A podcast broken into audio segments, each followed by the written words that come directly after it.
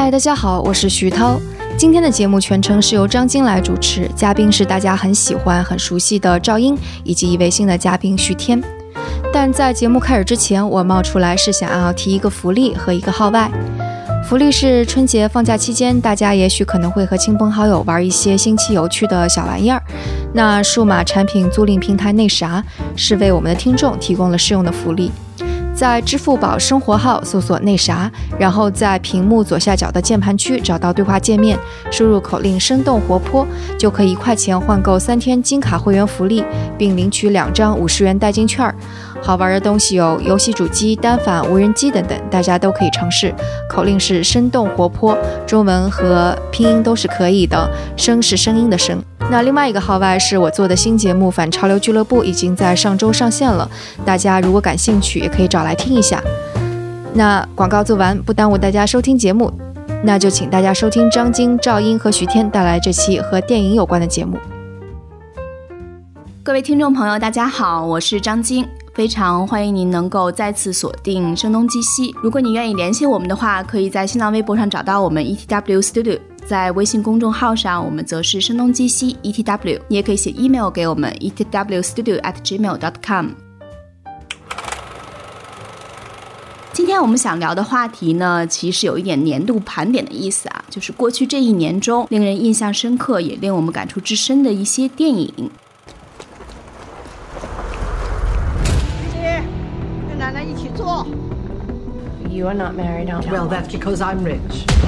那你想怎么样？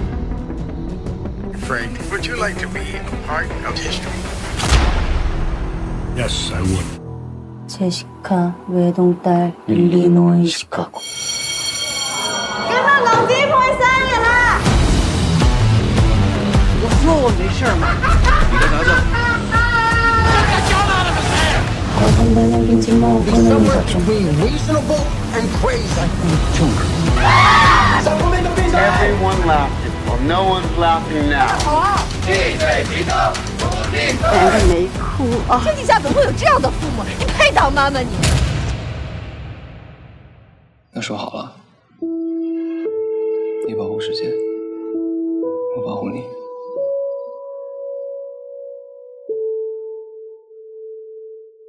我们邀请到了两位喜欢电影的好朋友啊、其中一位呢是大家应该非常熟悉了，冯兆英，他是 BBC 驻华盛顿的记者，曾经在声东击西跟我们录过很多期的节目，包括啊、聊聊记者不为人知的心理创伤、北美留学生日报大战纽约客，以及中美主播辩论之后记者看出了什么端倪。而另一位呢是声东击西的一个新朋友，呃，他叫徐天，他是美国史的在读博士，而且是一个喜欢电影院、偶尔写写影评的影迷。那先请两位跟大家打个招呼吧。大家好，我是赵英，很高兴在新年又再度回到声东击西跟大家聊天。大家好，我是徐天。嗯，好的。其实刚才忘记了跟大家祝贺新年快乐，因为新年已经过了有三四天的这个样子。我们现在是美东时间的早上，和我在中国国内的晚上，我们在连线录音。其实聊电影是声东击西的一个保留节目了。在最早的时候，我们聊过金球、奥斯卡，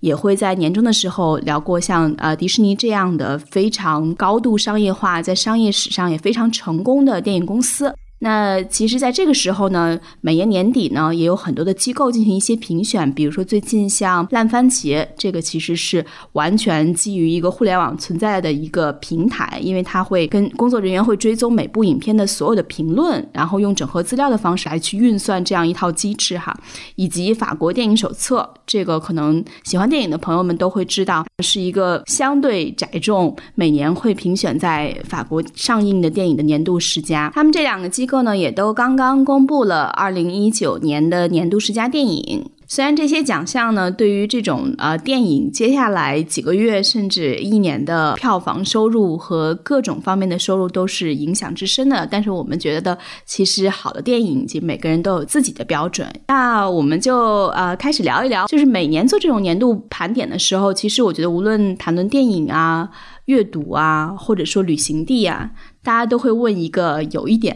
老调重提，但是还是挺关键的问题吧，就是如果只给你一个选项，呃，让你选择过去一部最推荐他人去看的，或者对你自己个人影响比较大的，会是哪一部？就是有的人可能觉得我推荐别人看的，我会把自己抽离出来，客观一点，但是有的人可能这两个标准也会有重叠。我不知道两位都会向别人推荐或者对自己影响比较大的是哪一部呢？那那要不赵英先说一下。这个最推荐确实是很难选择，我这关键是要看这个他人是谁。如果是面对大众的话，我想我会推荐《寄生虫》，因为我觉得它是一个非常具有娱乐性、很有悬念啊，在这整个影片的观影过程当中都会很享受的一部电影。虽然说它也有一些瑕疵，我们待会儿可以深入去讨论。但是如果是我比较亲密的朋友的话，我也许会推荐一部电影叫《The Farewell》，别告诉他，它讲述的是一个华裔移民家庭的故事。那同时我自己很喜欢纪录片，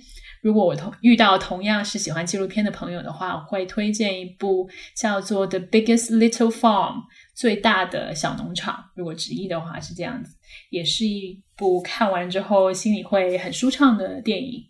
我觉得从私人的角度，呃，毫无疑问就是别告诉他，因为呃，别告诉他虽然是一个美籍华人拍的，但是这个美籍华人和我是算是同乡，呃，他是长春人，我也是长春人，呃，就是吉林省的省会，而且这个电影我是在美国的影院里看到的，当时和我一起观影的还有我一个朋友，他是吉林大学的本科，吉林大学也在长春嘛，呃，然后我们看到这个片子的时候就很感动，长春的这个街市，整个的城市的风貌，还有这种毫无。无奇观化处理的当代中国的现象，所以有点私货吧。这个电影，我我想我们可能要稍微介绍一下这部电影的情节哦，因为这部电影并不是说呃那么的知名，即便是在美国，它也是一个相对小众的电影。当然，它创造了很重要的历史。它的一半的台词其实是中文，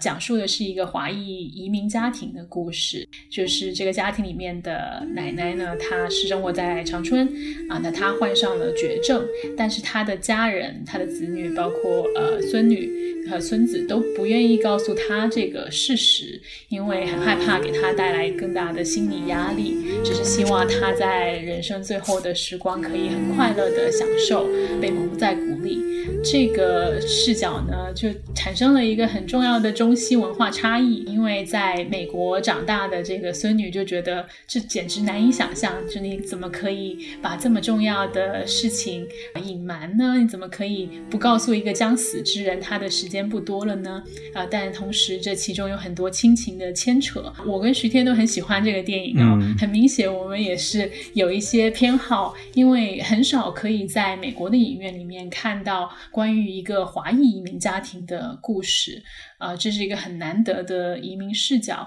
那这跟我们自己本身的经历可能也有一些呃相同的地方，所以我们特别有共鸣吧。我还想补充一点，就是虽然这个片子讲的是别告诉他是从家人的视角去看的，但其实奶奶在这个电影里面是最有能量的一个角色。她其实是首先她在这个家庭里面说一不二，其次导演其实是把自己的亲身经历拍出来了，而这个女主角就是她自身的投射。其实整个。片子就给我们一种很不一样的冲击，就是中国的传统家庭观念，还有传统的这个家长，其实对后辈是有一个 inspiring 的作用的，就是他自己的这种乐观精神，他。对生命的这种淡然，对人间烟火的这种留恋，其实给他的孙女带来很大的鼓舞，让这个孙女回到纽约之后，能够继续自己的生活，继续自己不那么光鲜亮丽的生活。所以我觉得这个角度也蛮有意思。那但与此同时，我觉得在看这种就是以中国为题材的西方电影，这个电影当然它是一个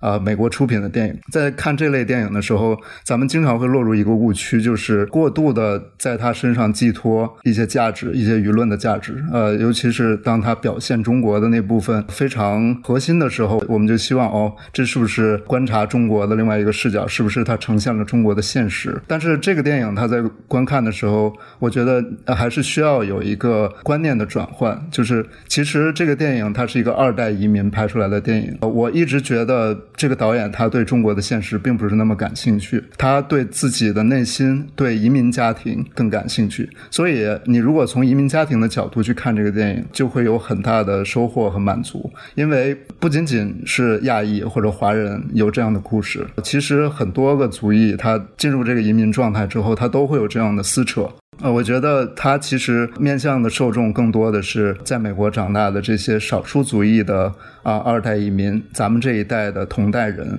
他们对家庭问题的一些理解。那我觉得，如果真的要去完整的去欣赏这个导演，或者说去批判这部电影的时候，大家还是需要有一个思维的转换。这不是一个呈现中国现实的电影，它有一些闲笔呈现出中国的贩夫走卒啊，一些家庭之外的成员，呃，社会上的人是什么状态。但其实，呃，他主要关注的还是纽约人的内心，当然是纽约少数族裔的内心。嗯，我非常同意这个说法。就我觉得它不是说一部刻画中国的电影，它刻画的是这么一个卡在中国跟美国之间的移民家庭。当你有不同的呃家庭成员生在不同的国家，但是同时心是牵在一起的。但同时，我们刚刚提到了这些呃电影的颁奖典礼，这部电影也是因为这么一个独特的定位，在这些电影节当中，呃。遇到一个尴尬的状态啊，譬如说在金球奖，它就被列为外语电影。那在呃舆论界引起了一些争议，因为这明明是一部美国电影啊，它的导演跟女主角都是美国人，当当然他们是华裔美国人啊。那电影当中确实有一些中文的台词，甚至说占比还挺重的，但它关键的核心还是在谈论这么一个美国的移民家庭为什么会被列为外语电影呢？有的人就批评说好莱坞是太白了，白到甚至都没办法体现美国真实的这个族裔的多元性。但是我觉得这个批判本身它就有一种吊诡，因为啊，你如果看《Farewell》，就是别告诉他这部电影的票房的话，其实它的票房非常好，它的单个影院平平均票房其实是高于那个《The Avengers》呃《End Game》，就是《复仇者联盟》最后一部。呃，我记得我那个影院里面大部分都是白人，很少，其实没有那么多的呃华裔去看这部电影。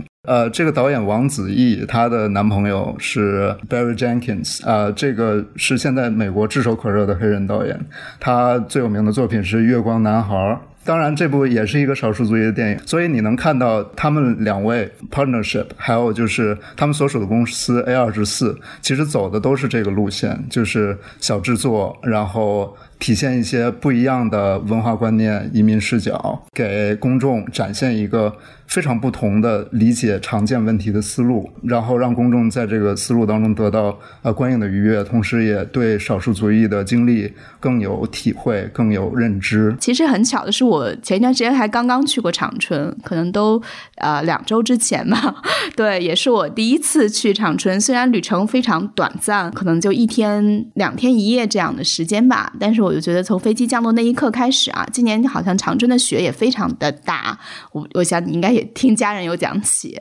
或者我不知道你们还有没有印象，当年看《白日焰火》的时候的那种感受啊，就是觉得好像和他所发生的这个背景其实是有强烈的那种呼应和感召的。你就会觉得在这里发生的这些可能冰雪和暴力和鲜血这样之间的一个冲击。另外，其实我觉得你们刚刚也提到了，也是我此前在美国的一个很多时候的一些思考吧。首先，可能你提到了长辈对后辈的这些 inspiring 的一些感受，其实我觉得这个可能是挺普世的一种，就是生命的力量吧，对生命的感知，它可能足以超越年龄，甚至国别，甚至可能不同经历背景的人。因为最终能够打动人心的是相对还是比较普世的，那一定是可能每个人内心深处隐藏已久或者暂时被忽略了的一些情感和认知，只是怎么通过电影的方式把它去唤醒。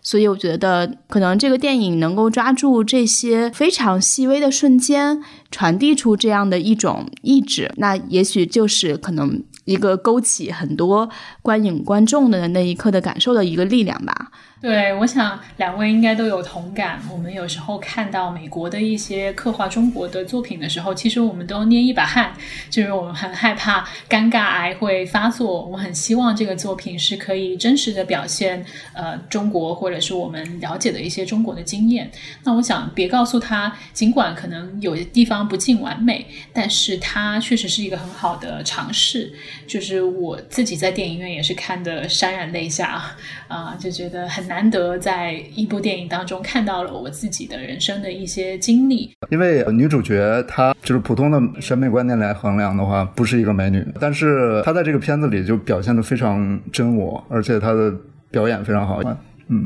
即便是在美国，这一位女演员她叫 Awkwafina，对，也算是一个颠覆传统意义亚裔女性的一位演员。她的出道其实很传奇，她原先就是自己做一些说唱的歌曲啊，发在 YouTube 上啊，然后其中有一些语言还挺露骨的，但是就一炮而红，从说唱的歌手转型为演员。她在这个疯狂亚洲。富人《Crazy Rich Asian》里面也有很出色的表现，她是里面的女配角，呃，里面女主角的在新加坡的闺蜜。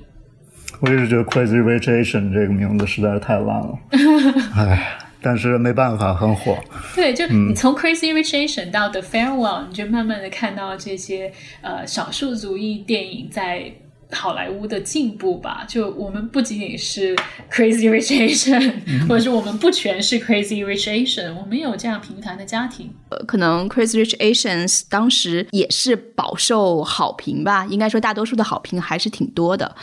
但是与此同时，它的叙事框架还是比较传统的。而与此同时，我觉得过去一年多甚至接近两年的时间，呃，可能中美之间的这种紧张状态。某种程度上呢，也铸造了一些机会吧，就是让美国人开始越来越关注到中国，以及愿意去花一点时间去了解中国。所以我觉得，刚才呃徐天也提到的，可能观影的人群当中有相当一部分的白人，我觉得也是说明感个人感受到，当然这个两位更有发言权。另外一部我们去年 很经常在谈论的一个电影是《美国工厂》，它其实也是在穿梭这两种文化当中哦。它的另外一个特别的呃性质是，它是奥巴马还有前第一夫人米歇尔共同监制的第一部电影，呃，跟 Netflix 合作，是去年在中美都引起了很大反响的一部纪录片。嗯，在国内也是被 朋友圈里刷屏。其实我觉得中国公司的全球化这个话题其实也蛮。长久的，但是呢，可能像又用这样的方式去展现的，确实并不多见。对我有留意到，呃，前总统奥巴马他每年都会推荐一些影视作品嘛。那今年他推荐的大概十几部电影，里面居然有三部是跟中国有关的，有我们刚刚提到的《别告诉他》啊，《美国工厂》，当然他这个是他自己监制的电影，里面还有贾樟柯的《江湖儿女》。呃，当然，奥巴马是不能代表呃美国的整整体的观众群啊。呃，大家都说很怀念这个还会读书看电影的文青总统。我跟美国工厂的两位导演其实有做过一个采访。呃，我觉得他们确实是运气很好，同时也看得很准。他们其实就生活在福耀玻璃厂的所在的这个镇，叫 Dayton，是一个工业示威的城市吧。那就在这个工厂开张的时候，他们就抱着哦，我想去看看，凑凑热闹，这是有我街区的一个很重要的事情，就这么去看了，然后就。接下来好几年都在 follow，都在跟踪这个故事。那他们最初可能也没有预料到会有工会的这些戏剧性的变化，呃，也没有预料到曹德旺会如此公开，愿意呃敞开大门让他们去做采访。同时，我觉得这个片子我自己还挺欣赏的原因是。呃，很多时候你去看这些呃从西方视角出发去谈中国的影片的时候，会觉得他们一旦遇到一个相对比较深奥的文化问题，或者甚至有时候是很肤浅的就语言上面的沟通问题的时候，就会碰壁，就会呃走回头路。但是在这影片当中没有，他们是真的很深入去了解这些中国工人的生活。包括我去跟这些导演聊的时候，他们也承认他们自己一开始其实是对这些中。国工人是没有什么预设的，没有什么想象的，但是一步一步的去了解到他们的生活的时候，一开始发现，哎，他们是住在这样的相对比较简陋的宿舍里面，就像军人一样在这里生活，而且不同于导演自己的想象，就是其实中国工人对于来美国这件事儿也没有说特别的。兴奋哦，他们反而觉得美国有点无聊，也很思乡。然后他们的生活确实也很枯燥，下了班可能就抽抽烟，然后自己在这个宿舍里面煮煮饭就结束了。嗯这些导演如何去打开这些工人的心房呢？我觉得其中很重要的一点，也许是有点技术性的一点，就是他们有很好的 co-producers，就是去协助他们去做制作的一些中国的年轻的纪录片的工作者。啊，然后好几位的纪录片工作者是呃跟着他们在美国还有中国做很深入的这些调研，然后去跟工人建立呃亲密的关系。我想这个。影片最终能够呈现这么鲜活的部分，跟这些中国电影人的付出是离不开的。就我是希望，就是我们在说全球化，全球化会不会有一天在文化产品当中，我们会看到更多这样确实是呃深入的合作，而不是只是说呃由中国人去做一个翻译啊，或者是 fixer 这样的角度。既然呃咱们谈到这个中国题材的问题，我也想分享一个个人的经历。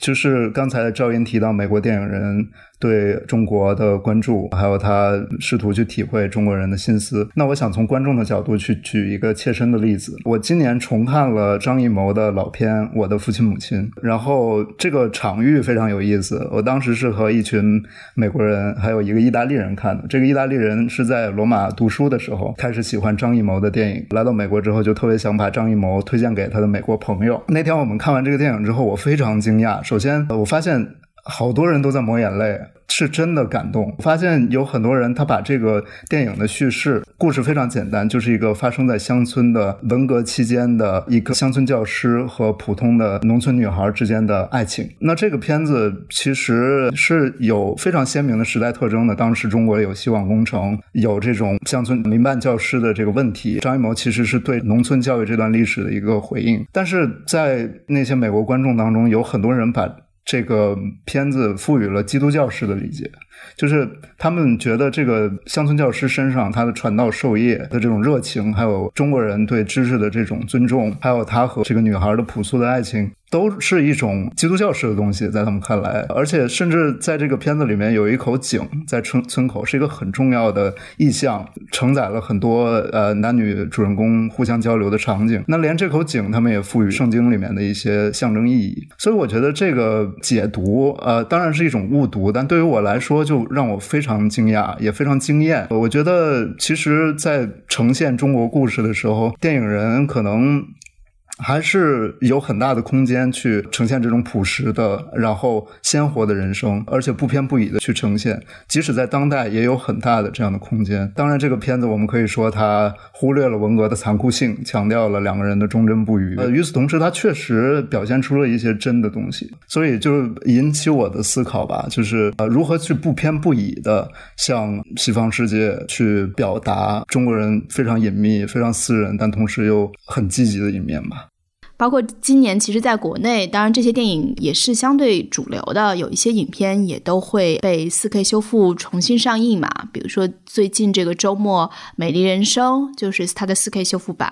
刚刚在整个中国的一些影院重新上映。包括不久之前，可能宫崎骏的几部影片也陆陆续续的在大荧幕上可以被更多的人看到。其实我觉得，对于中国的一些更年轻的观众来说，他们肯定在自己的成长期没有看过这样的电影，对。他们是全新的，但对于八零后、九零后这样已经不再年轻的，当然这个比较扎心一点。这些影片对于我们就是很多的一些回忆吧，然后重看的时候也确实有一些新的体会吧。对这个，我们可能讨论的这就是已经就是虽然是我们在聊二零一九年的电影啊，但是也也超越了只是二零一九的电影本身。嗯。包括其实我觉得去年还有一部亚裔电影，就是刚才赵英也提到的《寄生虫》，我了解到在国内也是非常受到关注，在海外应该也是饱受赞誉的。这部电影其实获得这么高的一个热度，不知道两位呃怎么样去评价这部电影？就回头去看你们之后，也肯定看了大量的更加出色或者说不同视角的电影的话，再去看《寄生虫》诞生在二零一九，它是一个怎么来去评价这部电影呢？我确实是很惊讶，这部电影在西方受到了这么多的关注。就我是在纽约去看的，然后发现整个电影院坐满了人，而且不完全是亚裔的观众，应该说。更多的是就是美国普通的观众，嗯甚至很少看到亚裔的面孔。这个影片也是超乎了我的预期。就我知道它可能是一个很精彩的电影，但是我没想到，确实在每一分钟它都抓住了我的注意力。它确实又有很漂亮的镜头语言，但是之后我是觉得它不完美的地方在于，有些地方我觉得是用力过度了。或者是有点过度的戏剧性了。当然，我不希望用一个艺术电影的要求去审视这一部，应该说是商业的电影啊、但是它的叙事觉得是挺成功的。嗯，这部片子导演是奉俊昊，他其实已经有很多非常成功的作品，比如说我个人可能最喜欢的韩国电影就是他拍的《杀人回忆》，但是这部电影肯定不是他生涯最佳，这一点我觉得无论是影迷还是评委都是有公论。戛纳奖给这部电影，其实我觉得是他对对他个人生涯的一种回馈。这个电影本身呢，我觉得。它的优点就是它的受众非常广，因为虽然这个场景设定在韩国，但这个故事可以发生在世界的任何一个地方，而且它用非常视觉化的语言去呈现阶层差异。比较普通的这个韩国家庭，他就是住在这个城市的最底端，就是海拔的最底端。然后当他们要去这个有钱人家里工作的时候，就是一路往上爬。所以这些象征都非常的明确，对于观众来说非常好接受。然后整个戏剧的翻转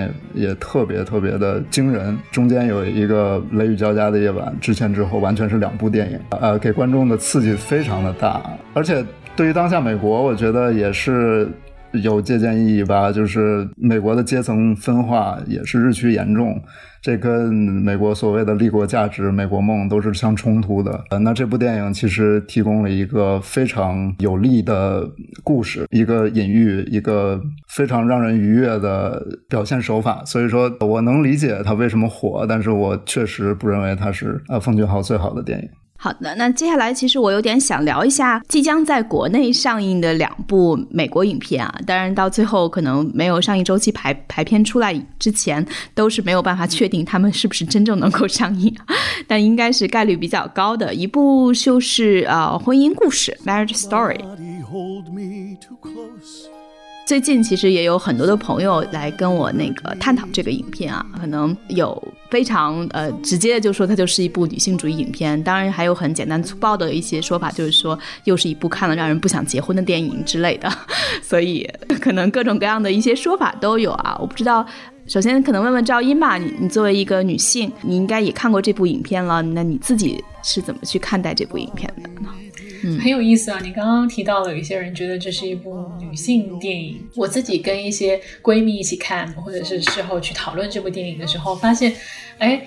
到底是谁毁掉了这场婚姻呢？对于这个问题，我们有一些不同的见解。就我的一些女性朋友就说，哦，你看那个老公就是一个渣男。啊、他一点都不尊重这个呃女主角太太的人生的价值，不尊重她的职业的发展，对于她的要求多次的无视。但是我自己在看的时候，很多时候我会发现，哎，这个女主角其实她对自己缺乏一些自信，因为她把一些生活上面的呃沮丧，就是归咎于她的先生。其实到到底是渣女还是渣男呢？这个影片是各自有一个展示的。你最后会看到这两个人其实只看得到自己的利益受到了损害，然后去合理化自己的错误跟批判对方。这里许听起来有一些。陈词滥调，但是一个婚姻确实是需要两个人去共同维系的。就你很难说谁做的最多的错误，谁应该被去批判。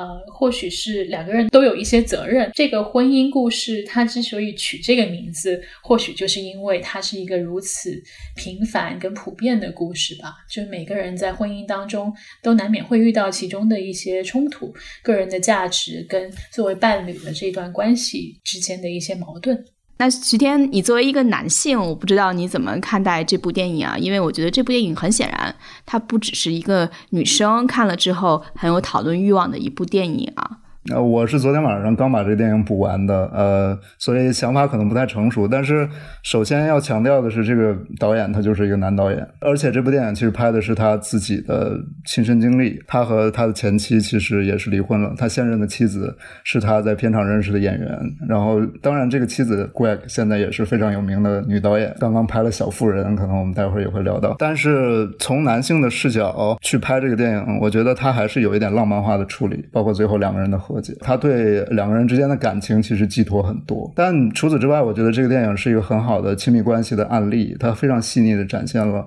亲密关系当中的这个细微的问题。这就有一个。陈词滥调，我觉得还可以用在这里，就是刺猬理论，就是两个人是需要拥抱、需要彼此取暖的，但是就像刺猬一样，他们抱得太紧了就会扎到对方。这个片子其实呈现了这个扎的过程，而且真的是扎心，到最后直接导致两个人的分开，两个人的离婚。但与此同时，我觉得还有一个对这个片子的批判，也是我个人对这个片子的一个看法，就是它还是一个 bubble 里面的电影，它讲的是纽约先锋艺术家这个小圈子里发生的事儿。那其实。其实这个圈子是非常优越的，而且这两个人在呃洛杉矶打官司的时候，都能请到当地最好的离婚律师。这其实是一个非常少数人的故事。当然呢，从戏剧的角度来讲，我觉得也是有意思的地方，就是。当两个人都这么优越的时候，其实矛盾就可以相对简化，就是他们这个婚姻当中的变量就没有那么多，所以他就可以去推演这几个变量，然后把这里面的这个细腻的东西讲清楚。我觉得别告诉他类似现象啊，就是他其实一个相对优越的家庭，所以他不必探讨中国的贫困问题、中国的这个阶层差异问题，他本身其实是已经跳脱了这个问题，所以他是一个有局限的电影。但与此同时，我觉得。Why not？就是一个人，他可以真诚的面对内心，真诚的去呈现自己的心路历程，自己非常惨烈的个人经历。这其实是对观众有很大营养的。而这个电影的受众，我觉得也不局限于优越人士，大家都可以看到一些自己身上的影子。嗯。你可以说它是 bubble，但同时它也是需要聚焦某一个家庭或某一个人物，是吧？我想所有电影都需要这样做。呃，或许没有所谓的平均或者一般能够代表大众的这么一个故事，嗯，但这个故事的普适性在于我们每个人也许都有过一。情感关系也都体验过，在分离的时候，其实是比在谈或者在最开始呃剧头的时候更痛苦。但是同时，我觉得这部电影也让我思考一个问题，就是美式价值和所谓的普世价值之间到底是个什么关系？我说美式价值的意思就是自我实现。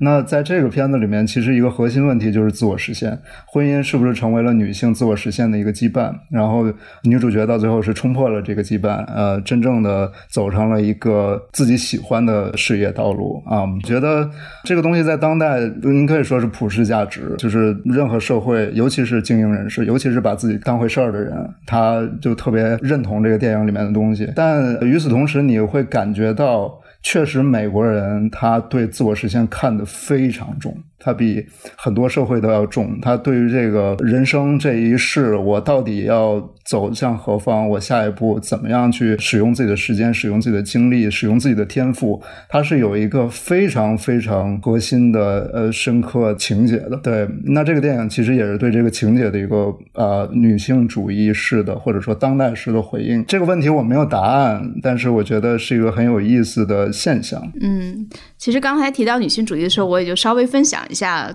跟我提到他认为这是一部女性主义电影的那个朋友他的观点哈。他是一个九零后，挺年轻的一个电影人，然后也在美国受过电影方面的教育。啊，他在描述这个电影的时候，他的感受就是说，其实整体而言，这个女主角。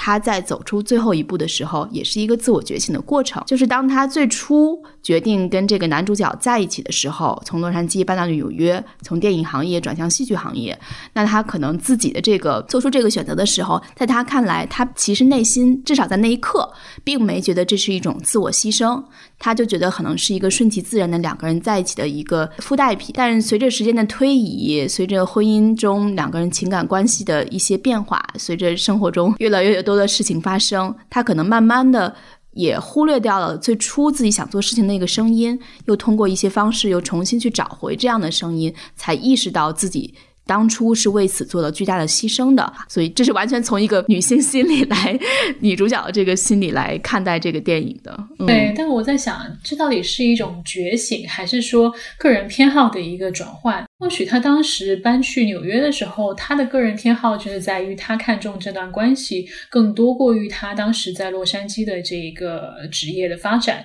或是他当时对职业发展有不同的诉求。我想这个很难去分得清楚，这就是为什么离婚可以如此的 nasty，可以让两个人都如此的不堪，因为有时候你也没办法去分析自己以往的自己、当初的自己到底是怎么看待这段关系跟自己个人的职业发展的。嗯，我我特别同意这一点，就是在不同的人生阶段，我们可能需要的是不同的给养。可能年轻的时候就更重视感情，但是到了一定的阶段，可能这个重心就会变化。但是我还是想要强调一点，就是这个自我实现，Scarlett Johansson 他其实有太多的这个准备工作，太多的优越在背后支撑着他。所以你谈自我实现而不谈这些变量的话，我觉得还是空谈。但本质上，我觉得还是一点嘛，就是人生。有些时候的选择就只有一次，那你可能把这十几二十年，在当时你投入到一段让你觉得可以全心相许的情感关系当中，但与此同时，我觉得他肯定是有强烈事业心的，也觉得是可以兼顾的。但与此同时，如果他当初选择了在洛杉矶，然后二十年之后，他又会不会后悔？当初错失了这个人呢，这又是另一个剧本了，对不对？所以本质上还是人生至少在二三十岁的这十几年、二十年，很多时候的选择就只有一次。呃，刚才聊到这个《Marriage Story》，也让我想起来，我刚刚到纽约的时候，就是一二年、一三年的时候，当时也有一部挺受好评的电影，应该徐天也知道，叫《Francis Ha》，其实是同一个导演，他当时的作品也是一个纽约的故事，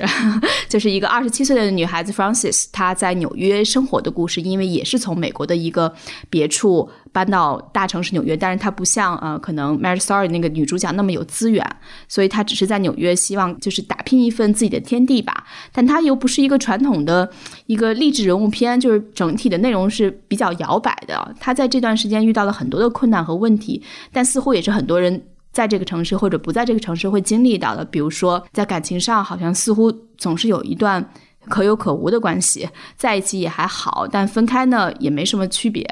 然后在事业中呢，就是毕业后刚刚初入社会，也遇到很多的尴尬状态，也不太清楚自己究竟要干什么，要当一个呃现代的舞者，这个梦想呢也处处碰壁，所以最后发现事情永远没有自己想的那么简单，又没有什么改善的 策略啊，所以。整体上，从 Francis Ha 到 Marriage Story，可能也是女孩子的一个不同生活状态的一个进阶吧。包括当时的 Francis Ha 的女主角，我觉得应该就是现在小夫人的导演，就是她现在的是在太太还是在交往的过程之中，我不知道他们，我没有更新这个是已经已经结婚了是吧？对，所以呃，很多人也评价这个导演是能当代社会的 Woody Allen，对。就因为他拍的很多背景都是和纽约相关的故事，所以我觉得也呃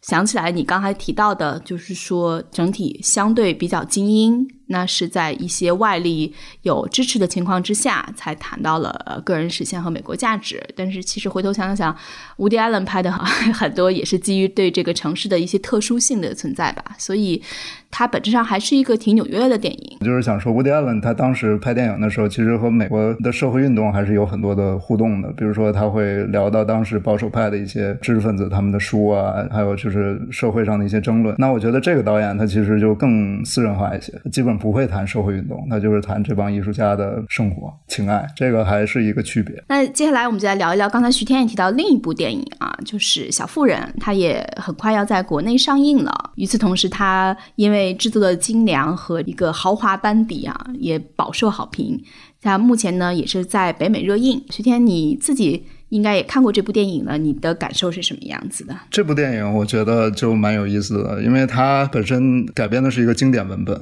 这个美国史上一个几乎人尽皆知的小说吧。这部小说是一八六八年出版的。对，这听上去很难的一个事情。是啊，是啊，而且之前也有过好几个版本，也都不错，包括一个九十年代的版本。但是这个新版本我觉得蛮有意思的，就是它 timing 很有意思，就是在当下的美国它出来，其实我觉得是对。美美国社会分裂的一种回应了，因为现在自由派和保守派，或者更直白的说，Trump supporters 和那些反特朗普的人，他们之间这种水火不容，让尤其是美国人怀疑说，我们这个国家的基本的价值是不是还有意义？是不是大家还有一个 shared basis？但是这个片子其实就是在强调，我们其实还是有一个 shared basis。啊，这个 basis 就是存在于家庭领域，存在于我们共同阅读的文本当中。那这个片子首先它把原著小说里面很温情的一面呈现出来。它的主体内容是在麻省的一个小城市叫 Concord，讲述的这是这个家庭四姐妹的故事。这里面就把种族、阶层、性别这些问题都做了理想主义的处理。首先先说性别，因为咱们刚刚聊过婚姻故事，这里面最出彩的角色是希尔莎罗南扮演的这个 Jill 二女儿。她是一个作家，那其实片子从头到尾就是从她自我实现的过程这个角度串起来的，就是她从一个喜欢写作的小女孩，而且是被套上了多重社会道德枷锁的小女孩，到最终一个相对自信的女性作家这个历程。那这个跟之前的改编版本就很不一样，之前改编版本并没有凸显这这个作家的写作历程，还有他成长历程。种族的话，这个片子，呃，我个人是。有一些私人感情，因为我研究的美国史的时段跟他是有重合的，就是内战之后的这个时段。然后这个片子就会讲啊，美国内战的一些相关的事情。很重要的一点就是他会提到奴隶制，就是我们废除了奴隶制，黑人现在解放了。这四姐妹的父亲当时就是在北方军队里面，而且后来又到南方去做了一些公益，去给。那些被解放的黑奴，呃，接受教育这一部分就是也有一个种族的和解。在那个时代，就是内战刚刚结束的时代，美国社会这还是有一种乐观情绪的，就是未来是光明的，种族平等是有可能实现的。当然，后来我们都知道，十九世纪末二十世纪初的时候就完全破灭了这个理想，黑人重新又被隔离，又被压迫，然后产生了很多问题，直到民权运动才有一个这重新的复苏这个种族平等的议题。但是在这里面。就有一种乐观情绪，就是未来是有希望的。那还有一点就是阶层问题，在这个片子里也有展现。它是一个麻雀虽小五脏俱全的电影，讲的虽然是康科德市这样一个小城市，但表现的却是美国各个阶层之间的一个交流。影片前半段就有一个情节：四姐妹这家人算是中产，她们冬天准备了一桌丰盛的早餐，然后妈妈突然进来对大家说：“哦，这个镇上有一家人。”非常的贫困，孤儿寡母，咱们把这早餐给他们吧。所以它有一个慈善的这个桥段。然后与此同时呢，这个城市里面还有一个巨富之家。这个巨富之家的大公子，其实也是现在在国内人气非常高的演员，就是甜茶。甜茶这个家庭就非常有钱，但是他又着力刻画的是这个巨富之家和中产阶级之间的这种友谊。反正就是这类的东西，我觉得非常理想主义，也非常的温情。而且体现了当时那个时代美国人的信仰，就是在美国内战的时候，其实很多人还相信说，哦，普通人通过奋斗还会成为财务自由的独立公民，然后大家到最后都能 get along，大家都是好朋友。但在现代美国。我刚才也提到，就是阶层分化这么严重的时候，出来这么一个片子，去让大家重新回忆哦，这个纯真年代这种温情的东西。那这个电影你能感觉到满满的善意，在当代美国影坛，我觉得也是独一无二的，是真诚的善意，而不是那种迪士尼做出来的善意。所以我很推荐这部电影。我觉得加上这层背景的解读，会觉得这个电影还挺有意思的。因为其实我觉得名著改编是一个非常不讨好的事情，会让人感觉是写不出好剧本了。那是不是从过去大师手里去借一个剧本，然后他实际上做得好，他有可能你会看到一些当代性，像你说的这种，不管是影片呈现出来的，还是可能外在的可能性解读，但是做的不好，那有可能就是一个比较拙劣的注脚嘛，所以还是一个挺值得期待的啊！我也希望能在国内的大荧幕上能够看到这部影片。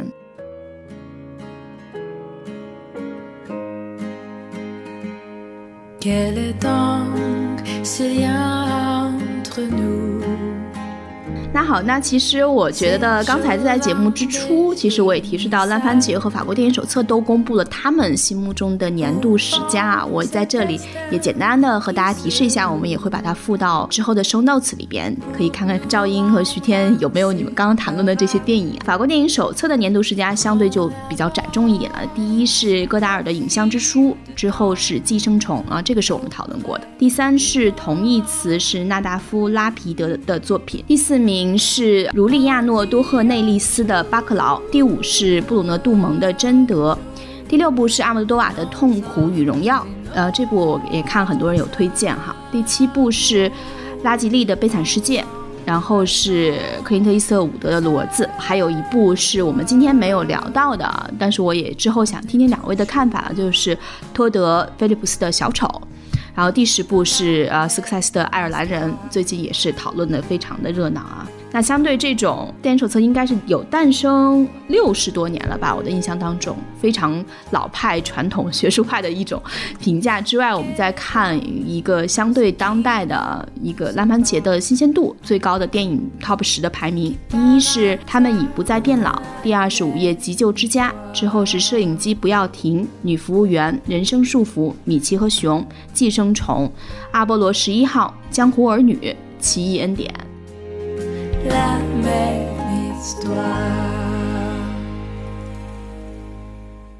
那接下来我就想问一下两位这个问题。其实有大热的呃小丑和爱尔兰人，并不在我们刚才讨论的这个话题当中，似乎也不在两位的这个年度清单中啊。因为之前我们有过一些沟通。那我不知道对这两部电影。呃，你们有一些什么样的体会可以分享？糟糕，这两部我都还没看。小丑这么热闹，你都没有看，我就感觉已经红遍全球了。徐天，你这两部有看过的吗？啊，这两部我都看过。我觉得之所以没把他们列入今天推荐的榜单，是因为这两部是我尊重的电影，但并不是我特别热爱的电影。就是我心里没有特别深的感觉，但我很尊重他们的成就。爱尔兰人马格丁斯科塞斯的一个类似于谢幕之作了，他对自己呃黑帮片生涯做了一个总结。看的时候你觉得在看一部老电影，但是技法又如此的纯熟，如此的现代，让人确实非常的愉悦。而且到最后他呈现出来那种年华老去的警醒，一个黑帮人士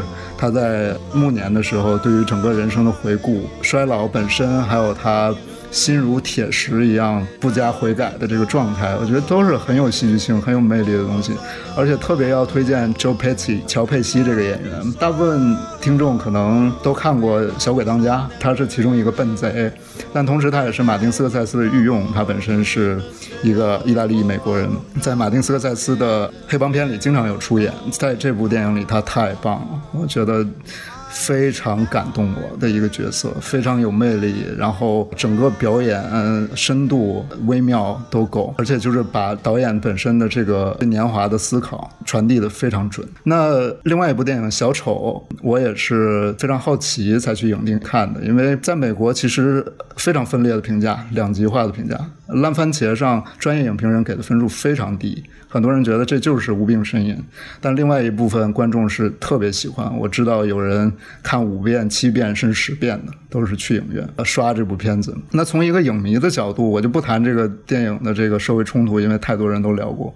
从影迷这的角度，我觉得有两点是很有突破性的艺术上。其中一点就是也有影评人聊过的，就是戏剧和电影的关系。在这部电影里，你看到了就是戏剧无法呈现的一种可能性。因为它有很多特写镜头，就压着脸拍在那个华金菲尼克斯的脸上去呈现它细微的变化，而华金菲尼克斯不负众望，呃，他的表演实在是非常的让人折服，让人信服。基本上他是一个独角戏，一个人撑起了这部电影。所以你在这种表情当中获得的愉悦是戏剧舞台上不能给你的，因为在戏剧舞台上，观众和演员永远有一个安全距离，这一点我很喜欢。另外一点呢，就是其实是一个极度脸谱化的电影，有点让人想起希腊戏剧的方式，就是在古希腊的时候，人们都会戴着面具去表演，这个面具可能是悲，可能是喜，而这个演员就会在整个戏剧当中去完整的呈现这一类情绪，还有他扮演角色的这种主要的身份。那在这部电影里面，其实就有这样的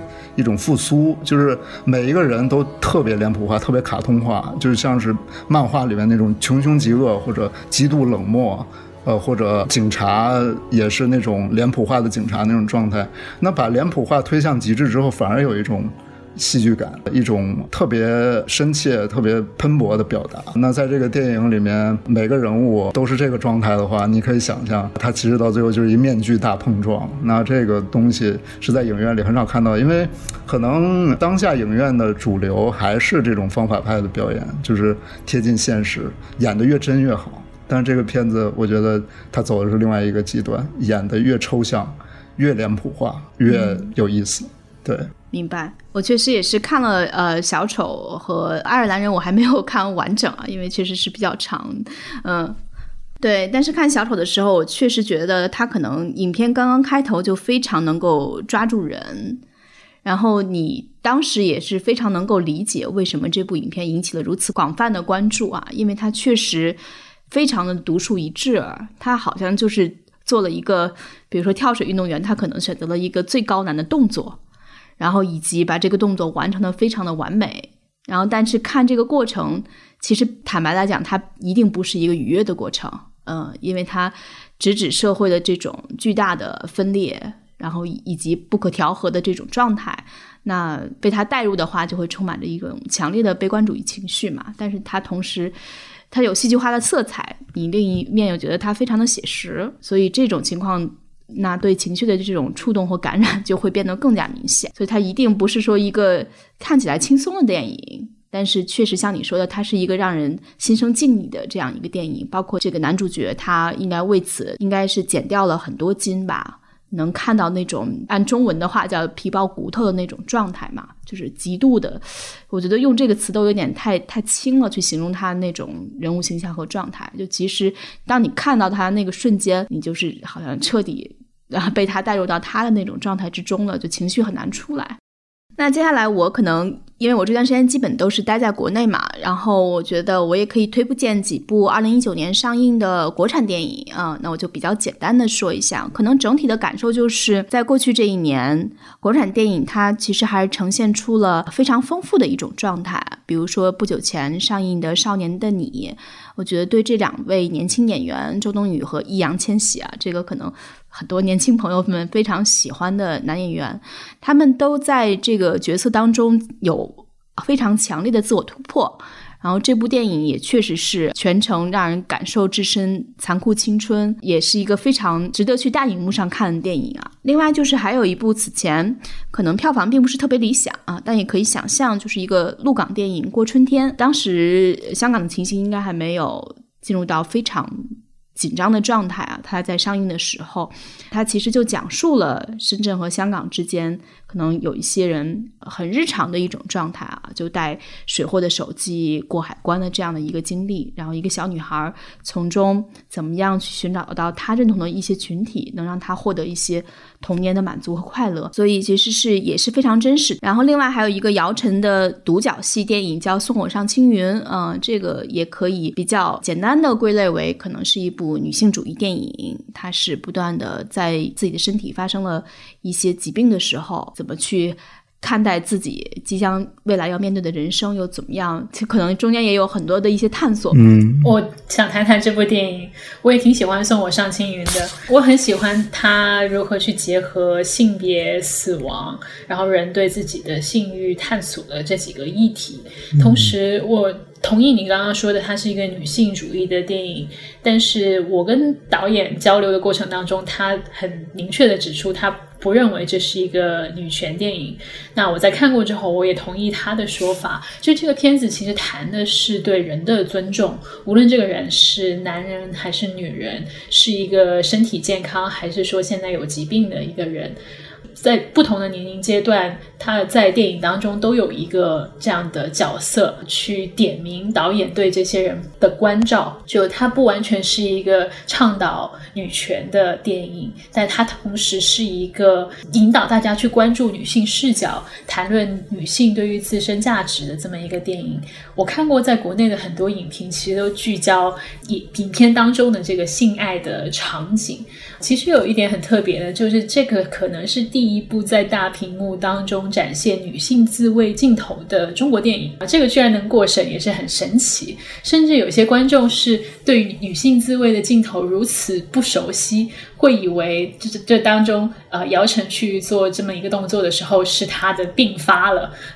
这也是一个很神奇的视角，就是她很难得的真实的展现了女性对自己身体欲望的一个探索。呃，非常的坦诚。我想谈一下《过春天》，我看过这个电影，然后有一些启发。就是在观察香港的时候，我们经常会忽略这种在大陆和香港两地跑的这种呃少年人，可能比咱们还要小十岁左右的这些孩子们，他们的心路历程，他们的状态。那这部电影展现出这个状态，而且它背后有一个更大的陆港之间的联系。这个联系不是那么的光鲜亮丽，就是所谓的二二奶村的问题，就是有很多香港人他来到大。大陆找了一个二奶，然后生了孩子，然后孩子有香港身份，但是在大陆长大。他其实讲的是这一个群体的孩子的问题。那这个角度我觉得就蛮有意思的。就是当然，倪虹洁扮演的这个在二奶村生活的母亲，我对她的表演是有微词的。但是我觉得年轻一代他们这种两难的状态，他们的身份认同，包括像你刚才说的，他们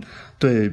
自己所属群体的这种近乎绝望的一种寻求，我觉得还是让我很动容的。很推荐，就是大家去了解一下这种边缘的群体，从这个接地气儿的角度，真正的去看香港和大陆之间的这种错综复杂的关系。对，我也想起来，其实当年我也写过一些香港的文章，可能也都八九年之前了吧。最早的时候也写过赴港生子的，就那一批群体。其实，包括很多的群体，如果回头去看当时写作的文章，还是非常的浅的。浅的原因在于，可能你没有办法预料到七八年、八九年之后，当这些孩子成长了以后，他们可能未来会经历的一些状态，以及。他们所面临的可能大陆和香港之间的这种情绪的变化，哈，包括当时一直还有一个题目，就是觉得呃没有去写，但是还是印象很深的，就是当时会有很多的深圳的孩子们去香港上幼儿园。每天就会在那个香港和深圳两地奔波，这大概也是八九年前了吧。其实现在应该是一个更常见的一个状态。这些孩子们他们这些年所经历的，其实如果有人把它记录下来，或者说去作为一个相对长期的时间去观察，应该也是一个非常好的一个社会学的一个样本吧。我稍微展开说一下我推荐的那部纪录片吧，《最大的小农场》The Biggest Little Farm。嗯，它讲述的是一对夫妻，他们是。呃，一位是做厨师的，另一位是呃拍摄影视作品的一个 camera person，就是做呃拿摄影机的人。呃，但他们在城市住了好几年之后，决定在加州的一个农场住下来，然后两个人开始去经营这种有机农场。意思就是说，他在这个区域里面建立一个独立的生态系统。就它所有的东西可以循环使用，譬如说养的鸭子的鸭粪可以当做肥料啊，然后呃，如果是呃树上生了虫的话，他们会呃让这些周边的鸟儿来把这些虫吃掉。但这个过程当中当然是 遇到了很多的麻烦，然后他们渐渐的发现，这个麻烦的来源是在于这个生态系统可能还不够开放。就如果他们的心会更敞开一点，譬如说让这些 coyotes，coyotes 中文怎么说？一种类似狼的生物也进入到这个农场来。虽然他们可能会吃掉一些鸡，但他们同时可以带走其他的一些麻烦，其他的一些害虫。对，然后这些蜗牛在吃他们的农作物的时候啊，让他们的鸭也。放出来跑跑，把这些蜗牛也吃掉，就是把这个生态系统还原过来，然后带领我们去探索现代农业进入的一个窠臼，是不是有别的方法可以让我们的生活更加健康，让这个环境也可以慢慢的复苏起来。你刚才念那个烂番茄榜单的时候，我突然回想起我看过这个《他们已不再变老》这部电影啊，《They Shall Not Grow Old》，它讲的是一战时期英国士兵的经历，但是它的特点就是它用的全部都是当时的就当时的胶片。当时的影像，然后用这些影像去还原那些士兵的经历。我觉得这个电影是一个非常好的影迷和历史迷的交叉点。对于历史迷来说，他能看到鲜活的一战的影像，然后从这个影像当中去了解当时人的状态，还有当时社会的心态，人们对战争的看法，人们对和平的看法，人们为何而战，这些问题都是非常重要，而且特别能引起反思的问题。因为现在有很多人会用一战之前。的世界去类比当今的世界政治局势，就大家好像都有点盲人摸象的意思，都有点梦游感，然后都摸不着事实的真相，而且都非常的害怕对方。这个在一战的例子当中就发生了灾难性的后果，所以我觉得这个现实意义是有一部分的。当然，二零一九年也是一战的一百周年，所以这个电影也是应景之作。但对于影迷来说，我这我觉得这电影简直就是造梦的一个呃实例，就是 Peter Jackson 他导演通过技术手段把当时的影像复原成当代人能够接受的这种影片的质感。因为呃，我不知道你们有没有印象，呃，你们如果看二二十世纪二十年代就最早的那一批影像的时候，你会看到里面的人都是跳的。他走路都跳着走，而且他整个人这个表情动作都是不太连贯的。呃，这是跟当时摄影技术的局限有关，因为当时还没有到达二十四帧，而且有很多时候是手摇摄影，所以他这个动作都不是很连贯。但是呢，导演他的团队，他在新西兰的团队就把这个影像做了处理，让他们都连贯顺滑。而且连贯了之后，你就会发现，哦，当时的人和我们一样，他们那一颦一笑，英国士兵对啤酒的热爱，然后有的士兵去吹笛子，然后还有就是德国战俘的那个状态，哎呦，这这些东西太神奇了，就让我觉得简直就像做了一场梦一样，而且又是历史学家和电影工作者的共同的美梦，所以，所以这部电影我是非常推荐。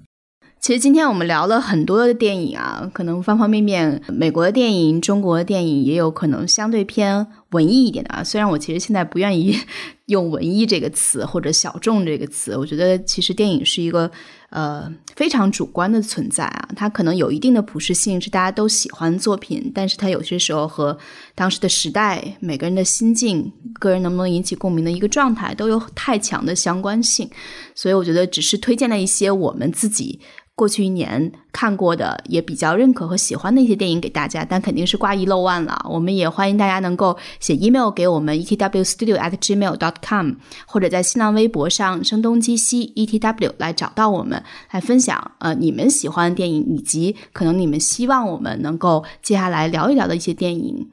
呃，节目的最后呢，我还是呃希望留一点时间。呃，给另一个话题，就是在二零一九年，有很多的电影人离开了我们。嗯，我在这里呢，可能念几个人的名字，但是他相对于离开我们的电影的制作者来说，只是其中的非常小的一部分啊，我没有办法把他们的名字完整的念全。嗯，他们分别是呃夏平 TVB 的资深艺人，曾经出演过《女人四十》，梁春燕。是香港电影史上的首位女演员，主要的作品是《笑傲江湖》。戴铁郎也是我们熟悉的《黑猫警长》的导演，享年八十九岁。阿尔伯特·芬尼，大鱼的演员，他是一位英国演员，享年八十三岁。斯坦利·多南是《雨中曲》的导演，享年九十五岁。以及我个人非常喜欢的一位女性导演啊，安妮斯·瓦尔达，法国导演、演员、制片人。二零一八年的时候，她凭借纪录片《脸庞村庄》获得了奥斯卡的最佳纪录长片提名，也是第一位获得奥斯卡终身成就奖的女导演，几乎和奥斯卡是同一个世纪的。我记得当时在纽约的法国呃文化中心听过她的演讲，个人也很推荐大家可以去看一看她的，就是可能很多人看过她的作品呢。我这里推荐大家去看一下她的 Instagram 账户，你会发现。那样的一个老太太是如何在生活之中永远充满活力、充满乐趣，又能够把她身上这种力量传达给别人的。你就只要看到她的任何一张照片，你就会觉得她是一个奇迹，她永远都有奇思妙想。嗯，所以我真的是个人深深的很被她触动啊！也去年她离开的消息，也觉得是啊、很难过。嗯，那在此我们也希望在节目中留一点时间，向这些呃带给我们很多触动的电影人表示一下敬意。嗯，那也非常感谢赵英和徐天能来做客我们的节目啊。新年刚刚开始，我记得我采访过一个呃电影导演，他说过一句话叫呃 “Making movies like a discovery”，所以我希望两位也希望我们的听众朋友呃能够处处的充满发现，充满惊喜。嗯，谢谢两位，谢谢大家。好，这就是今天的节目。本期节目由数码产品租赁平台内啥赞助播出。在支付宝生活号搜索“内啥”，输入口令“生动活泼”即可一元换购三天金卡会员福利，并领取两张五十元代金券。上内啥免押金租到全世界好玩的东西。大家如果对本期的节目还有什么想法或者建议，也是可以联系我们。联系方法都在我们的网站 etw 到 FM 上可以找到。那我们下次节目再见。